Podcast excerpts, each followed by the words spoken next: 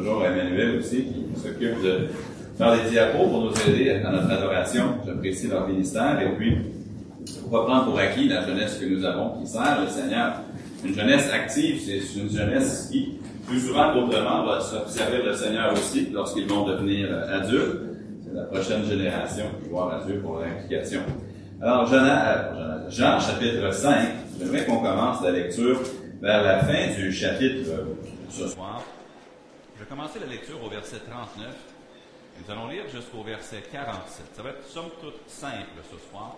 Ce que j'aimerais qu'on fasse, c'est qu'on prenne cette interaction de Jésus avec les Juifs, où, Jésus leur montre que même s'ils lisaient la Bible, même s'ils lisaient l'Ancien Testament, c'est au bon endroit pour trouver la réponse.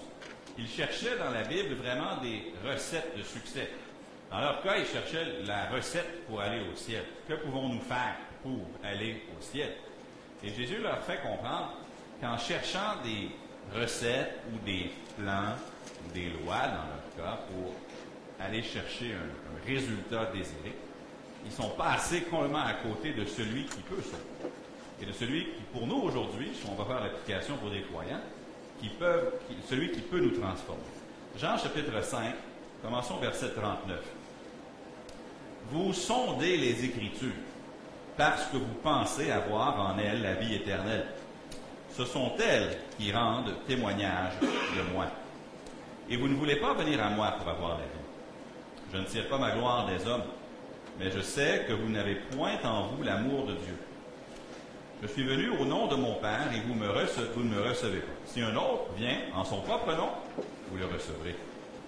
Comment vous qui tirez votre gloire les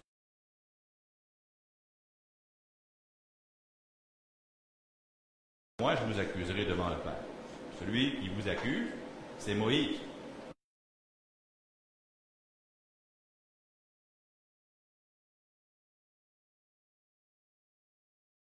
Pas à ses écrits, comment croirez-vous à mes Il y avait un touriste du nom de Ivan ou Ivan qui était en Grèce, puis il était à la plage de Myti, M-Y-T-I. Et un, des courants très forts l'ont emporté, puis il était vraiment en péril parce qu'il était emporté par les courants. Ses amis ont alerté la garde côtière pour voulant lui sauver la vie, mais personne ne pouvait le trouver. Et éventuellement, on a déclaré qu'il était perdu en mer, probablement décédé. Mais 18 heures plus tard, euh, des sauveteurs ont réussi à sortir Ivan de l'océan. Il avait froid, il avait peur, mais il était encore vivant. Parce que peu de temps après qu'il soit parti en mer, il a trouvé un objet qui flottait, auquel il a pu s'agripper.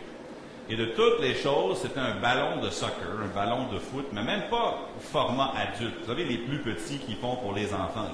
Il y avait un enfant quelque part qui avait envoyé son ballon sur l'eau et là, euh, c'était parti avec le courant. Et Ivan a réussi à s'agripper à ce tout petit ballon de soccer, de foot, pour se sauver la vie. Et les médias grecs ont abondamment parlé de cette histoire-là. Euh, beaucoup de gens étaient, étaient, euh, étaient émus par l'histoire et ont pris des photos de lui avec le ballon qui lui avait sauvé la vie. Mais il y a une maman qui regardait les nouvelles ce jour-là, puis elle a dit Hey, à, son petit garçon, elle dit Tu te souviens le petit ballon que tu avais perdu? Il est à la télé, ton ballon. Le petit garçon regardait la télé, voit son ballon. Et le ballon lui avait sauvé la vie d'un monsieur. Et le ballon avait été traîné sur 80 000. Et Ivan disait, en fait, le ballon n'était qu'à moitié gonflé.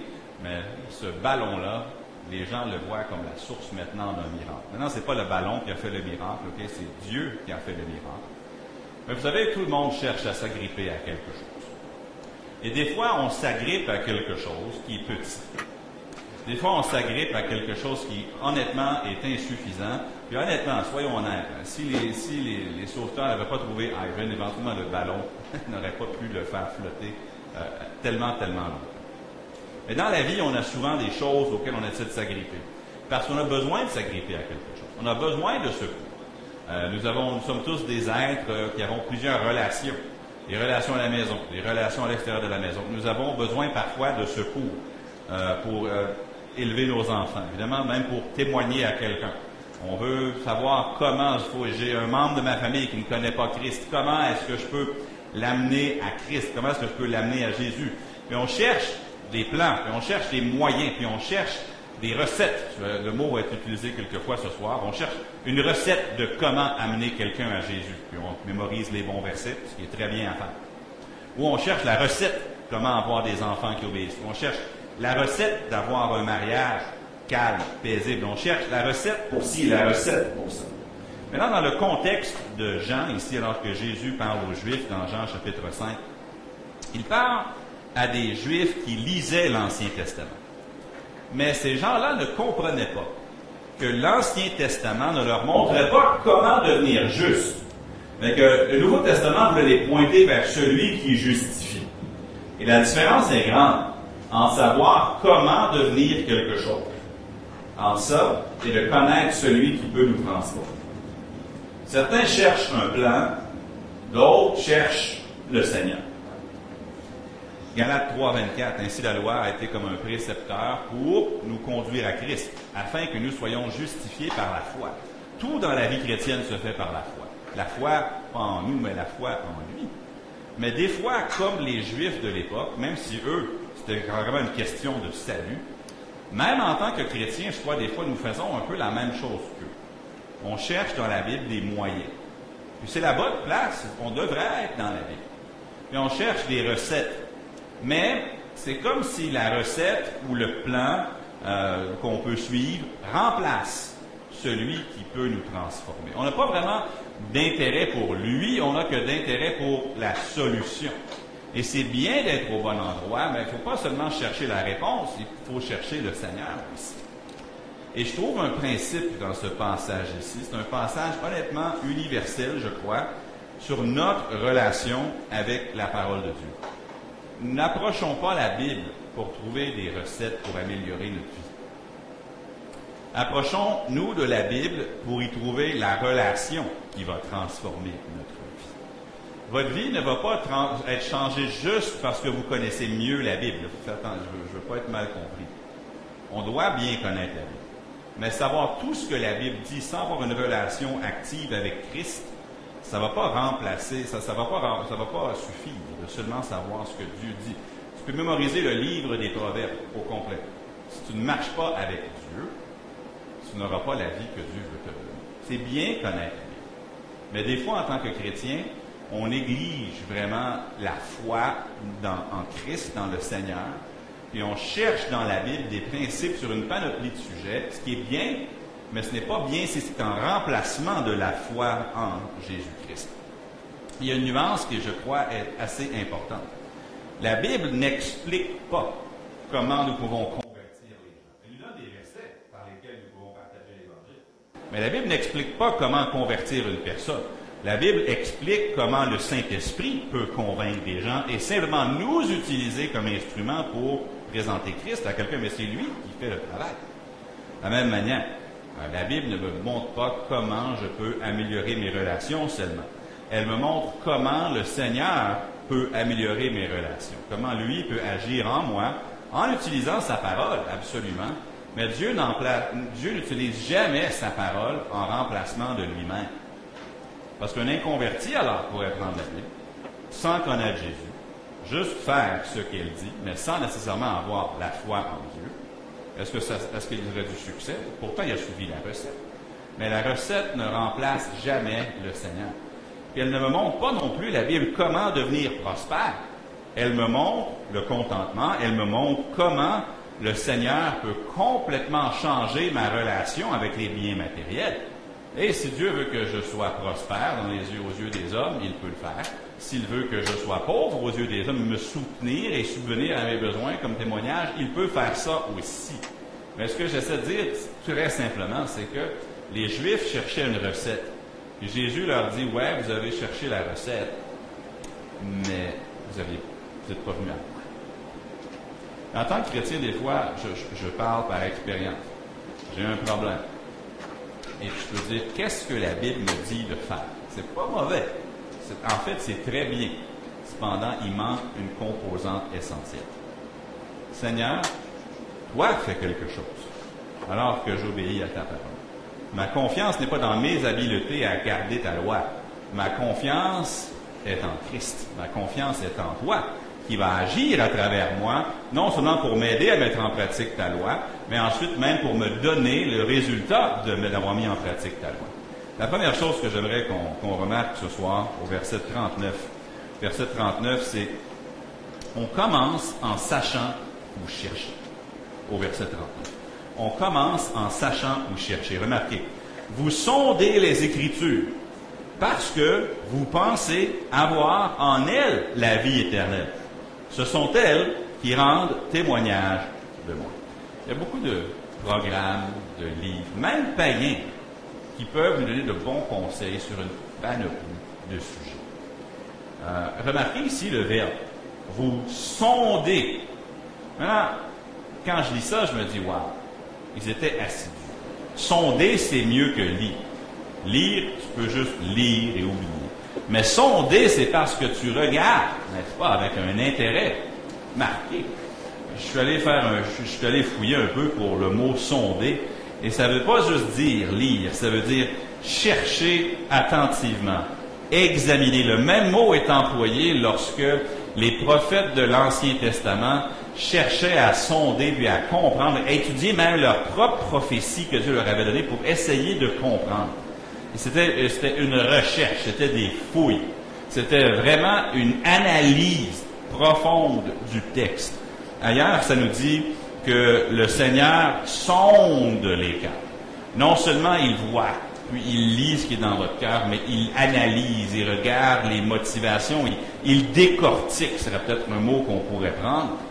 Et c'est le même mot que Jésus dit. Il ne dit pas seulement vous lisez l'Ancien Testament, il dit, vous sondez les Écritures. Et là, il dit, parce que vous pensez avoir en elles la vie éternelle. Voici la nuance. Regardez le verset. Vous sondez les Écritures parce que vous pensez avoir en elles. Est-ce qu'on a la vie éternelle dans la Bible? Faites attention, ne répondez pas trop vite. Est-ce que c'est dans les Écritures qu'on a la vie éternelle? Les Écritures nous montrent le chemin. Les Écritures nous donnent l'Évangile, mais c'est qui qui sauve? C'est Jésus qui sauve. Et le problème, c'est qu'il cherchait dans les Écritures quelque chose qui se trouvait seulement dans la personne de Christ. Je ne veux pas être mal compris. Là. Il faut lire la Bible. On doit sonder les Écritures. Mais pas simplement pour trouver une liste de règles ou de recettes que si je fais ça, ça, ça, ça, ça, ça, ça, bang, je vais avoir un bon mariage. Si je fais ça, ça, ça, ça, ça, ça, ça, boum, tout de suite mes relations vont être meilleures. Si je fais ça, ça, ça, ça, ça, ça, ça, selon la Bible, alors mes finances vont être en or et etc. Puis juste chercher des recettes. Et des fois, lorsqu'on enseigne, on doit même être prudent de ne pas donner aux gens une recette sans les mener vers une relation avec le Seigneur. Euh, des recettes, il y en a plusieurs. Même le monde offre des recettes pour tous les sujets que j'ai nommés. Et eux, ils le faisaient avec une intention noble. Ça disait, vous sondez les Écritures parce que vous pensez. Encore là, le mot veut dire s'attendre à quelque chose il s'attendait à avoir la vie éternelle s'il réussissait à décortiquer l'Ancien Testament puis le mettre en pratique. Mais Jésus leur dit, vous pensez avoir en elle la vie éternelle. Cependant, il dit à la fin du verset, ce sont elles qui rendent témoignage de moi et vous ne voulez pas venir à moi. Vous ne voulez pas venir à moi pour avoir il pensait trouver la recette de la vie éternelle, mais il n'y a pas de recette pour la vie éternelle. La recette de la vie éternelle, c'est Jésus qui l'a accomplie en mourant pour nous, en ressuscitant, puis il nous l'offre pour prix de notre foi, au prix de la foi. Et nous mettons notre foi en lui et il nous sauve. C'est pas fais ça, ça, ça, ça, ça, ça, ça, et tu seras sauvé, mais Colossiens nous dit que comme vous avez reçu Jésus-Christ, de même, marchez en lui. La vie chrétienne ne devient pas une recette après le salut, ça demeure encore une relation.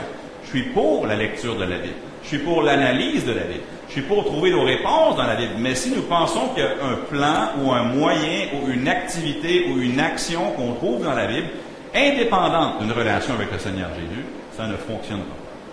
Jésus a dit, je suis le chemin, la vérité et la vie. Nul ne vient au Père que par moi. Et ça, c'est pour le salut, évidemment. Mais c'est bien de fouiller la Bible. C'est bien de chercher des solutions dans la Bible. Mais on doit comprendre que toute solution qu'on peut trouver qui exclut notre relation avec Jésus, ça ne va pas suffire.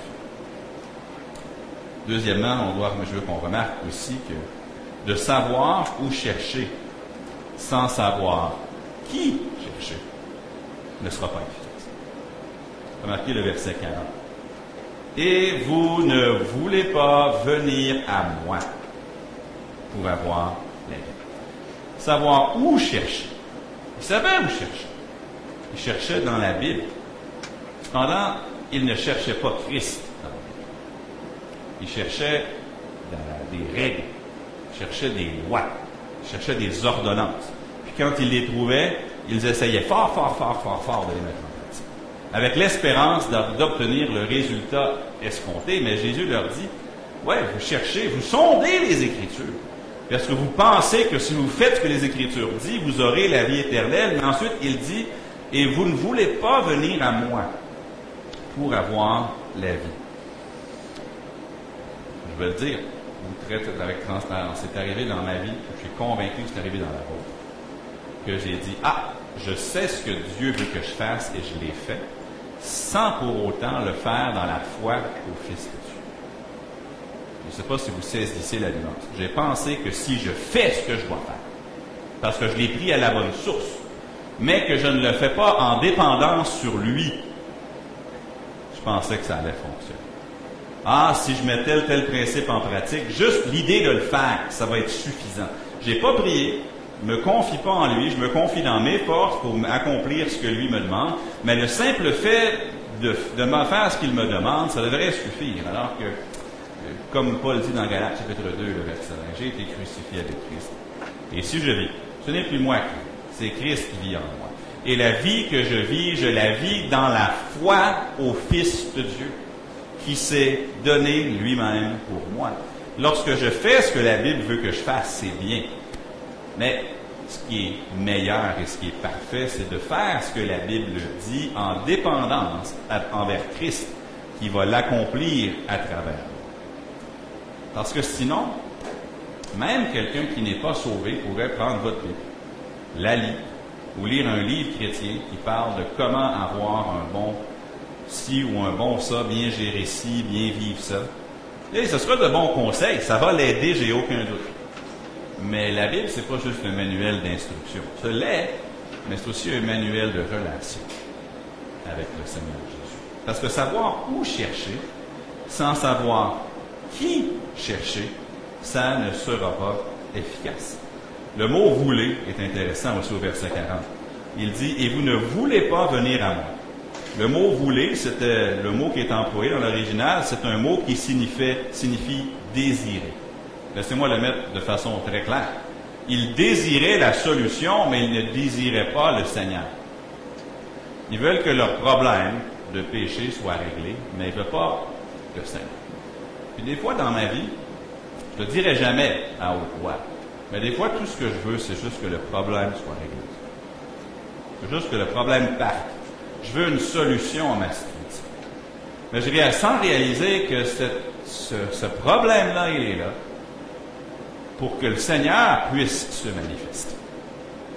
Il ne regarde pas que je réduise ma vie chrétienne à une liste de choses à faire et de choses à ne pas faire. Il ne veut pas que je réduise ma vie chrétienne à une liste d'ordonnances à, à, suivre. Il veut simplement, il veut que je mette en pratique sa parole. Oui, la Bible le dit souvent. Mais il veut aussi que je le fasse en relation avec lui. Lorsque nous ouvrons la Bible, nous ne cherchons pas seulement la sagesse pour la vie, même si oui, nous trouvons la sagesse pour la vie. Nous ne cherchons pas des leçons morales seulement, même si nous en trouvons. Nous cherchons à le connaître, lui. Et lorsque nous le connaissons, lui, il se manifeste à travers nous, pas en remplacement de sa parole, mais avec sa parole. Avec sa parole. Si euh, ma femme, si je reviens, si je revenais à la maison ce soir, et puis, euh, je voyais une liste sur le, un papier collé sur l'armoire avec une liste de dix choses que Mélissa aimerait que je fasse. Est-ce que vous pensez que ce serait bien que je les fasse? J'aimerais que tu puisses faire ci, que tu puisses ranger ça, que tu puisses réparer telle chose. Je pourrais faire tout ce qui est sur la liste. Si je lui adresse pas la parole, pensez-vous qu'elle va être contente? Pourquoi tu veux que je te parle? J'ai fait tout ce que tu m'as demandé de faire. Mais des fois, on est comme ça avec le Seigneur. On regarde, OK, Seigneur, qu'est-ce que tu m'as dit de faire? Ça, ça, ça, ça, ça. OK, je le fais. Ça devrait suffire. Non. Il veut qu'on le, le fasse dans une relation avec lui, dans la dépendance envers lui. Parce que savoir où chercher, sans savoir qui chercher, ce n'est pas suffisant. Troisièmement, un instrument humain ou autre, sans Jésus, ne sera pas efficace. En tout verset 41. Jésus dit, je ne tire pas ma gloire des hommes. Je ne tire pas ma gloire des hommes. Si un homme, aussi brillant soit-il, pouvait remplacer ce que Jésus peut donner, il déroberait la gloire de Jésus. Même si c'est Moïse, on n'a pas besoin de Moïse. Gloire à Dieu pour Moïse. Gloire à Dieu pour ce que Dieu a fait à travers Moïse. Gloire à Dieu pour les écrits que nous avons dans la Bible de la plume de Moïse. Mais c'est pas de Moïse qu'on a besoin. C'est de Dieu qu'on a besoin. Gloire à Dieu pour l'apôtre Paul. Gloire à Dieu pour Pierre. Mais les Corinthiens avaient ce problème-là. Ah, moi, je suis de Paul. Moi, je suis de Céphas. Moi, je suis d'Apollos. Oh, vous êtes tous charnels. Moi, je suis de Christ. Il y avait, toutes ces divisions-là dans le Mais Paul leur dit qui, c'est qui Paul, c'est qui Apollos? Ce sont que des serviteurs par le moyen desquels vous avez cru. Ultimement, c'est le Seigneur. Et un instrument humain sans Jésus ne sera pas efficace. Je peux vous donner le meilleur livre sur nommer le sujet. Si je l'ai, je vous le donne, un livre chrétien écrit par une femme ou un homme de Dieu, dépendant du sujet, dépendant de l'auditoire. Mais si on met notre confiance dans ce que cette personne-là nous enseigne, même si c'est biblique, notre confiance, elle est mal placée. Parce que notre confiance va demeurer en lui. Puis s'il veut utiliser cet auteur, cet écrivain ou cet autre instrument-là pour nous aider, tant mieux, mais notre confiance demeure dans le Seigneur. Eux, ils admiraient Moïse. Leur espoir était en Moïse. Mais ils ne se fixaient pas sur Jésus. Dans Jean 5, les versets 45 et 46, il dit, Ne pensez pas que moi je vous accuserai devant vous. Celui qui vous accuse, c'est Moïse, en qui vous avez mis votre espérance. Voilà le problème. Leur espérance, elle était en Moïse, c'est pas en Jésus. Est-ce que, est-ce qu'il y a des, est-ce quoi que ce soit de mauvais dans ce que Moïse a écrit dans la Bible? Est-ce que tout ce que Moïse a écrit dans la Bible, c'est inspiré de Dieu? Est-ce qu'il y a de grandes leçons et de grandes bénédictions là-dedans? Absolument. Est-ce que c'est dans Moïse qu'on va mettre notre espérance?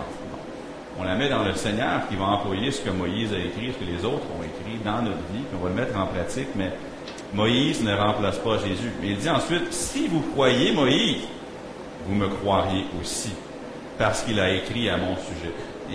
Il leur fait comprendre, écoutez, vous pouvez comprendre tout ce que Moïse vous a dit de faire. Si vous ne réalisez pas que Moïse vous enseignait aussi, que vous devez croire en moi, vous avez manqué l'essentiel. Vous pouvez mettre tous les dix commandements en pratique.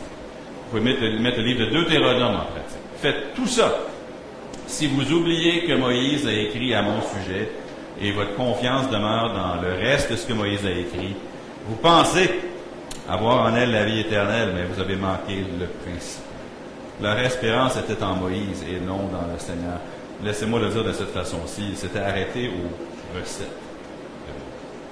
Quand Moïse disait Voici comment offrir un sacrifice, Quand Moïse disait Voici comment régler un litige entre deux voisins, on ça quand ils allaient faire leur épicerie, puis ils voulaient savoir qu'est-ce qu'on a le droit de manger, qu'est-ce qu'on n'a pas le droit de manger en Israël, ils faisaient ce que Moïse a dit.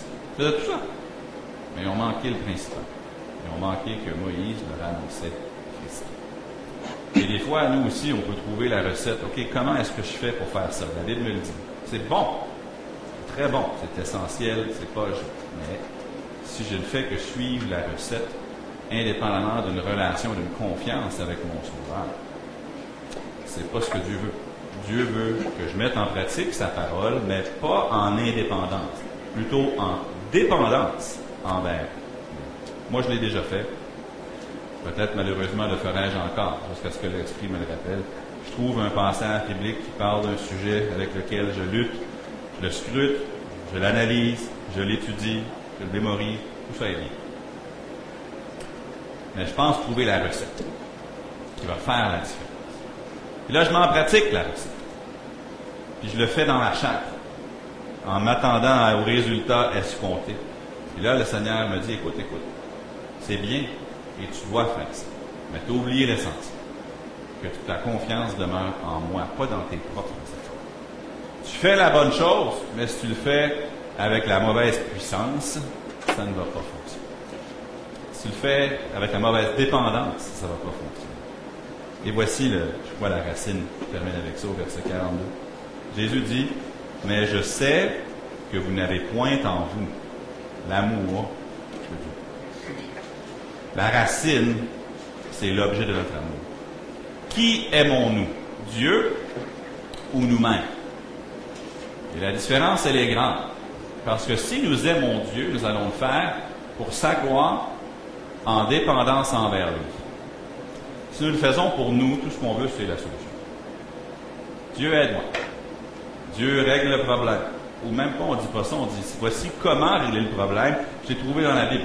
Je vais mettre en pratique ça, mais indépendamment d'une confiance en Dieu. Pourquoi? Parce que c'est pas vraiment lui que j'aime. C'est, je veux, c'est moi que j'aime, et parce que je m'aime moi, je veux que le problème se règle. Si le problème est réglé, c'est facile pour moi. Que ça améliore ma relation avec Dieu, que ça bâtisse ma foi, que ça amène gloire à Dieu. Non. Je veux juste régler mon problème. Puis la racine est là, qui j'aime. Il disait, je sais que vous n'avez point en vous l'amour de Dieu. Puis le verbe je sais ici, c'est un verbe qui dans l'original était conjugué au parfait. Ce que ça veut dire, c'est que c'était dans le passé. Jésus est en train de leur dire, je sais depuis longtemps que vous n'avez point en vous l'amour. Jésus dit, je vous ai observé, ben, il sait tout parce qu'il est Dieu, mais il dit, je vous ai observé et j'ai remarqué au fil du temps, j'ai vu à répétition que ce n'est pas Dieu que vous aimez. Vous vous aimez vous-même. Et vous regardez dans la Bible, vous êtes à la bonne place. Mais tout ce que vous cherchez, c'est des recettes. Vous cherchez la solution. Qu'est-ce qu'on doit faire pour avoir la vie Mais vous avez manqué que dans Moïse, il parle de. Et que ce n'est pas dans, juste en mettant en pratique le théorème que vous allez tuer. C'est en mettant votre confiance en moi que vous serez sauvé. Et on peut faire la même erreur, des fois, en tant que chrétien on apprend la Bible, ce qui est bien, absolument 100% pour ça. On met en pratique la parole, c'est bien. Mais on ne doit pas le faire séparément d'une confiance en lui. On ne doit pas réduire la Bible à un livre d'instruction. C'est un livre d'instruction. Mais il faut que tu sois en relation avec celui qui a donné les instructions. Parce que même un inconverti peut prendre une Bible, la lire, faire ce qu'elle dit. Du moins, dans les choses pratiques de la vie. Est-ce qu'il va être béni pour autant? Ben, c'est sûr qu'il y a toujours des avantages à faire ce que les idées de Dieu. Mais ultimement, sa vie va vraiment être transformée quand il marche par la foi dans le Fils de Dieu et qui est en relation avec lui. Si quelqu'un aime Dieu, cette personne-là ne veut pas seulement des solutions. Cette personne-là veut connaître. En plus, il veut connaître Dieu, marcher avec lui, il veut que Dieu se manifeste dans sa vie et le transforme. Il y a des gens, des fois, dans la vie qui n'ont même pas toutes les réponses. Mais ils marchent avec Dieu. Je connais des croyants, je parle de personnes à Laval, je parle juste en général même. Tout, nom qui me vient à l'esprit, ce pas des gens de l'Église ici. Y a des chrétiens qui, honnêtement, ne sont pas les plus érudits. Pourtant, ils font, on dirait qu'ils font par nature ce que Dieu enseigne. Ils ne seraient pas capables de se lever et de vous expliquer pendant 45 minutes dans une leçon pourquoi est-ce que leur mariage est si bien. Mais leur mariage est bon. Ils ne seraient peut-être même pas capables de vous donner une, une explication de comment parler de Jésus aux gens. Mais on dirait qu'ils sont des gagneurs d'âme naturels. Ils ne sont pas érudits académiquement, ne sont pas capables de vous donner sept étapes pour accomplir telle chose, mais c'est comme si ça se fait tout seul. Pas, ça se fait pas tout seul. Mais ce qu'ils sont incapables de vous expliquer dans un processus, ils le font parce que le Seigneur le fait à travers eux. Et dans la, la simplicité de leur cœur, ils mettent en pratique la parole, mais c'est pas dans leurs efforts ou dans leur compréhension du texte qui est leur confiance. Leur confiance demeure centrée sur le Seigneur. Ça me rappelle les, les disciples dans Acte 4, verset 13. Ils sont devant le Saint-Hédrin. Lorsqu'ils virent l'assurance de Pierre et de Jean, Ils furent étonnés, sachant que c'étaient des hommes du peuple, sans instruction. Maintenant, qu'est-ce que ça veut dire sans instruction? Ils étaient analphabètes? Probablement pas. C'est quoi l'instruction des Sanhédrin? du Sanhédrin? Ceux qui étaient dans le Sanhédrin, c'est des gens qui connaissaient l'Ancien Testament comme ça. Les disciples n'étaient pas petits. Les disciples n'étaient pas capables, à ce moment-ci du moins, de te citer euh, Exode 20, verset 15. Ben, tu n'es pas capable de te donner une dissertation sur le sens de Deutéronome chapitre 30. Pas capable. C'est des hommes du peuple, des gens qui, toute leur vie, sont à la synagogue, se sont assis avec, à la synagogue avec leurs femmes, leurs enfants, puis sont repartis après. C'était pas, pas le rabbin. C'était pas des rabbins, c'était pas des, des Nicodèmes. Mais il est reconnu pour avoir été avec Jésus. Je peux faire une confidence. Plus dans ma vie à moi, j'apprends ce que la Bible dit. Je veux jamais cesser d'apprendre ce que la Bible dit. Je veux apprendre à mieux la comprendre, mieux la connaître et mieux la mettre en pratique jusqu'au jour où je vais voir le Seigneur. Mais plus j'en apprends, des fois, plus la tentation peut devenir forte de penser. Je sais ce qu'il dit. Si je le fais, ça va être. Et ce qui manque cruellement dans cette phrase-là, c'est que je peux être même éloigné du Seigneur dans mon cœur. Je peux avoir du péché dans ma vie qui n'est même pas confessé, puis je, des péchés qui me cachent sa face et qui l'empêchent de l'écouter. Mais je me réfugie dans le fait que je sais ce que la Bible dit, puis je vais faire ce que la Bible dit de faire.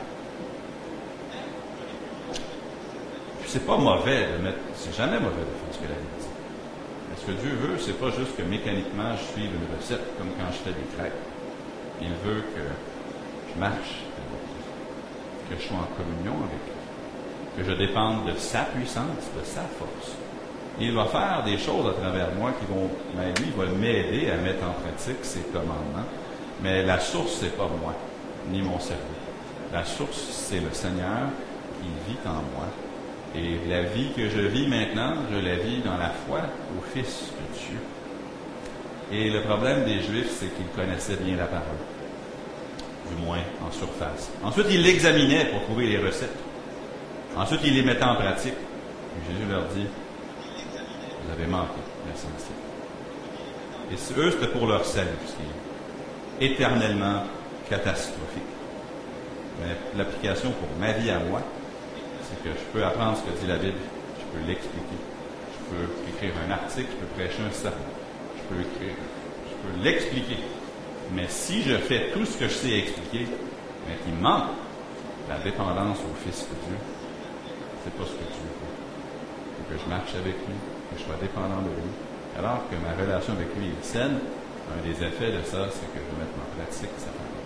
Mais pas dans mes forces, pas dans ma chair, par l'Esprit. L'Esprit va faire tout. tout. Liste de prière ce soir qui va être euh, avec une lettre missionnaire de la famille Mac également. Euh, alors, euh,